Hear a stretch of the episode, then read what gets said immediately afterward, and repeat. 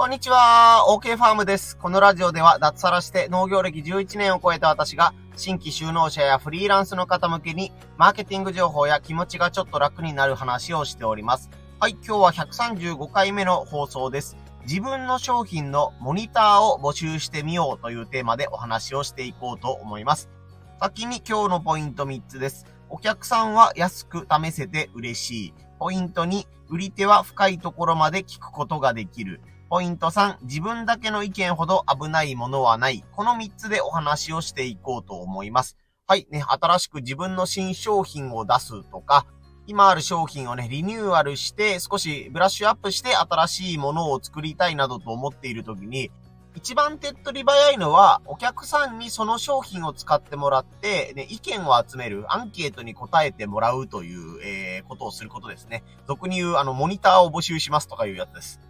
このモニター募集してね、実際にあなたの商品を試してもらうということにより、新たなチャンスが見つかったりとか、まあお客さんとの絆がね、深まったりということもあると思うので、それについてのメリットについて紹介していきます。まず今日のポイント1が、お客さんは安く試せて嬉しいです。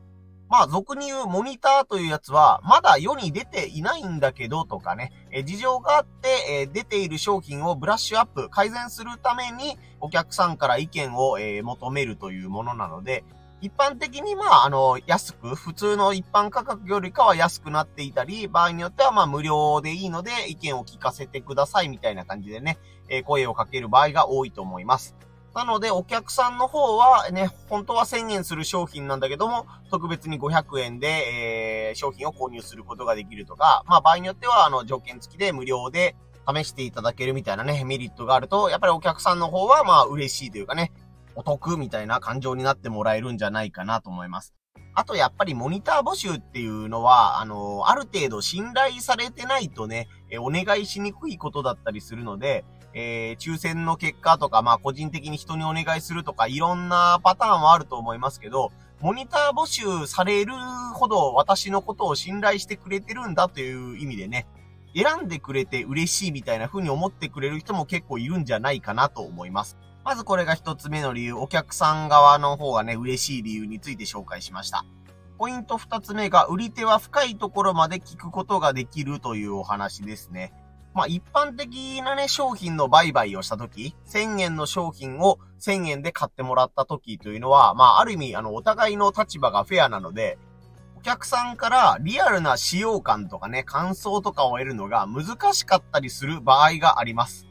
特にあの商品の、うん、ダメなところ、美味しくなかったとか、これは微妙だったとか、使い勝手が悪いとか、え分かりにくいとか、そういうネガティブな意見っていうのが改善ポイントになる場合が多いんですけども、一般のお客さんからしたら、その丁寧に自分の感想を伝えるというのは結構めんどくさかったりするんですよね。なので、普通の状態で商品を買ってもらって、ね、あの、食べたりとか使ったりした後に、感想を、うん、適切にというか、あの、自分の気持ちを上手に言葉にして伝えるのは、かなり結構めんどくさい作業である可能性があります。まあね、あの、こういうのは、あの、ノリのいいおばちゃんとかだったらもう、あの、聞いてもないのにすごい答えてくれたりとか、あんたこういうところこうした方がいいよ、みたいな感じでね、ノリノリでアドバイスしてくれる人も中にはいると思うんですけども、一般的には、あのね、何も言わなかったら、商品の感想なんか言わない人がほとんど、ほとんどだと思います。まあ簡単に言うとね、あの、わざわざ感想を伝えるのはめんどくさいということですよね。それをモニターというね、仕組みを利用することによって、えー、ね、あの、ちょっとお安くしますとか、無料でします。その代わり、細かいところまでお話を聞かせてくださいというね、えー、条件をつけることによって、えー、使用感とか実際の味とかで悪かったところっていうのを存分に聞き出すことができます。まあちょっと違った目線から見るとね、このモニターをね、お願いする相手がそういう説明が上手な人なのかどうかというか、まあ自分が気にしているところについて、えー、ちゃんと意見を、えー、くださりそうな人なのかどうかというところは、まあね、吟味する必要があるかなとはもちろん思います。まあ、あと、嬉しい誤算というかね、これ狙いすぎてね、あの、外しちゃうこともあるんで、狙いすぎてもいけないんですけども、モニターにね、協力してくださった方が、その商品に満足してくれた場合、ね、まだ未発表なんだけど、こういう商品が今後出るらしいよとかね、えー、この商品が今後リニューアルして、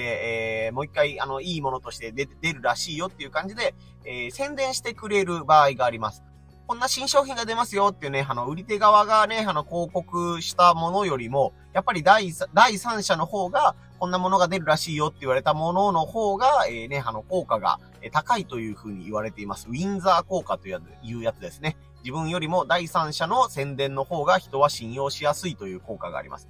まあ何かのご縁があって、あなたがその人にモニターの依頼をしているということなので、その人は、その他大勢よりもあなたに親近感を抱いているはずです。なので、その商品そのものの、えクオリティがね、その人が満足するレベルのものであったら、ね、今度こういうね、商品が出るので、え買ってみてくださいとかね、試してみてくださいっていうね、え効果が、え自然とその人の声から発せられるようになるんじゃないかなと思います。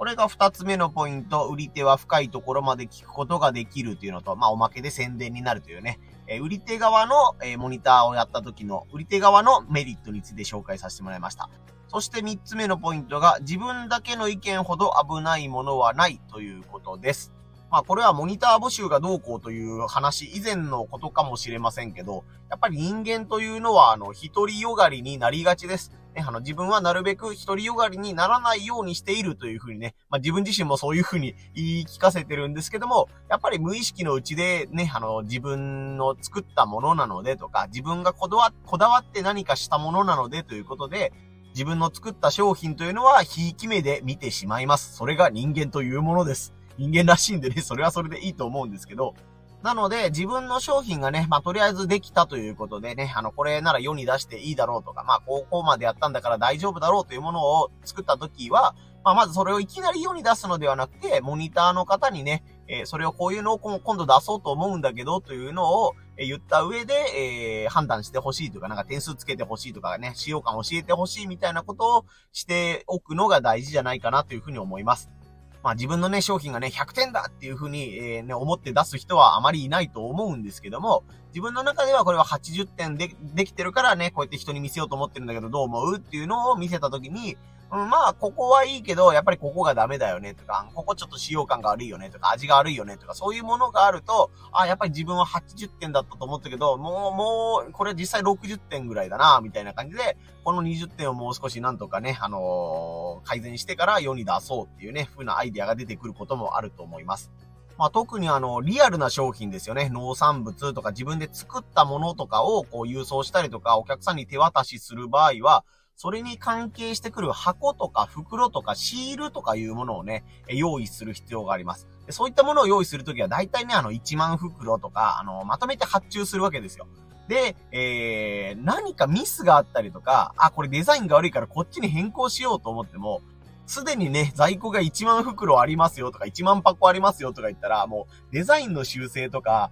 あの、誤字脱字があった時とか、もう修正が効かないんですよね。なので、そうならないためにも、えー、その箱とか袋とかね、パンフレットみたいなものを作った時に、えー、知り合いとかそのモニターの方に見せて、まあ、これを見て違和感のあるページはないですか？とかね、デザインがこれで変なところはないですか？というところまで聞くと、えー、お金のロスが減るというね、えー、ことになると思います。悲劇が防げるみたいな感じですよね。まあ、住所が間違ってるとか、ね、あのデザインがこことここはどう考えてもこれはおかしいでしょとか、文字、文字そのものが違ってるっていう場合もあれば、バランスがちょっと変だよねっていう場合もあれば、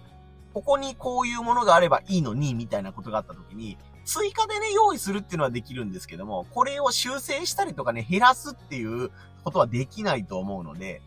まあやっぱりあの、ある程度の資材っていうんですかね、その箱とかそういうものを発注するときは、その前に必ずモニターさんに、えー、実際の商品と同じものを、サンプルみたいなものをね、えー、使ってみてもらって、おかしいところはないかチェックしてもらうっていうのも大事じゃないかなというふうに思います。まあやっぱりあの、お客さんという人も、まあいろいろいますけど、あなたをすごい積極的に応援してくれる人もいれば、まあ、全然無関心な人とかいますけど、基本的にはやっぱりそれぞれの生活があるんでね、暇じゃないんですよ、本当に。なので、いちいちね、あの、この商品ここが使い勝手が悪いなとかね、これちょっとおかしいなと思っても、通常のお店でいつも通り買った人が、いちいちそれを指摘するほど暇ではないんですよね。あ、これちょっとダメだったなと思ったらもうその次買わなくなるっていうのが、えー、大体のことで、わざわざ電話をかけたり、メールを送ってきたりしてね、えー、あなたの商品ここを改善したらもっと売れますよ、みたいな風に、えー、アドバイスしてくれる人はほとんどね、いません。まあ中にはあのね、わちゃわちゃとしたおばちゃんとかがね、えー、あんたこここうしたらいいけね、みたいな感じでこう、えイベント出店の時とかに あの、聞いてもらえるのにアドバイスをガンガンくれるおばちゃんとかいう人もいたりしますけど、やっぱりそういう人は稀というかね、珍しいケースなので、まああなたの商品を改善しようと思うなら、やっぱりあの、改善案が欲しいとかね、意見が欲しいので、モニターに協力してくださいみたいな感じでね、あなたの方からお願いする必要があります。まあ、あの、よく考えたらね、自分の商品を、あの、自分の商品の悪いところを見つけるという作業なので、めんどくせえなっていうふうに、えー、思う方もいれば、なんかわざわざね、あの、自分の悪いところ探すのなんかテンション下がるなっていうふうに思う方もいるかもしれないんですけども、えー、それをやっておけばね、自分の商品の売れる確率が上がったり、ファンが増えるね、確率が上がったりすると思うので、えー、これからね、何か新商品を作るとかね、新企画をやってみるという方は、ぜひモニターさんを募集して、えー、意見を聞いてみるというところのステップをやってみてはどうでしょうかというお話でした。僕自身もやっぱりね、SNS で Twitter とかインスタとかフォロワーさんがまあまあの数いらっしゃるので、新しい商品を作る前にはね、インスタライブとか YouTube ライブみたいなものを使って、えー、今度こういう商品出そうと思うんですよねっていうことをやったりとか、えー、デザイン案のこの A 案と B 案どっちがいいですか？っていうのを意見を聞いたりとか、えー、ネーミングを考えてるんですけど何か案はないですか？みたいな感じでね、お客さんと壁打ちをするみたいな感じで、え、それも一つのイベント化してお話を聞いてみたりするということをやってみたりしています。そうすることでね、お客さんの方も、あの、一方的に買う側じゃなくて、一緒に作ってる側みたいなね、意識も出るようで、やっぱり商品発売しますって言った時に、あの、ネーミングの相談をしていた商品ができたんだね、みたいな感じで、他のその他大勢の方よりも自分のことをね、応援してくれやすくなるみたいなこともあったりすると思うので、まあ皆さんも商品開発とかの時にモニターさんを募集するとか、そういうね、えー、商品開発のイベントをやってみるみたいなことを試してみてください。はい、こんな感じで農家の方とかフリーランスの方向けにマーケティング情報とか気持ちが楽になる情報というのを発信しております。よかったら音声配信のフォローとかね、いいね、チェックよろしくお願いいたします。はい、これは歯医者さんの帰りに収録しているので喋りながら若干歯が痛い状態でございます。なんかね、奥歯の方が治療完了したと思ったんだけどまだ痛むということで見に行ったら、なんか僕その歯の神経の形が、あの、普通の人よりも、えー、普通の人はまっすぐズドンと出てるのが、なんかすごい股割れしてるような形らしくて、えー、治療しきれないということなので、うん、なんていうんですかね、歯の一部分を抜くというね、なんかあの、難しい治療をちょっと今日してきました。なんか奥歯の方が、えー、突きさ、あの、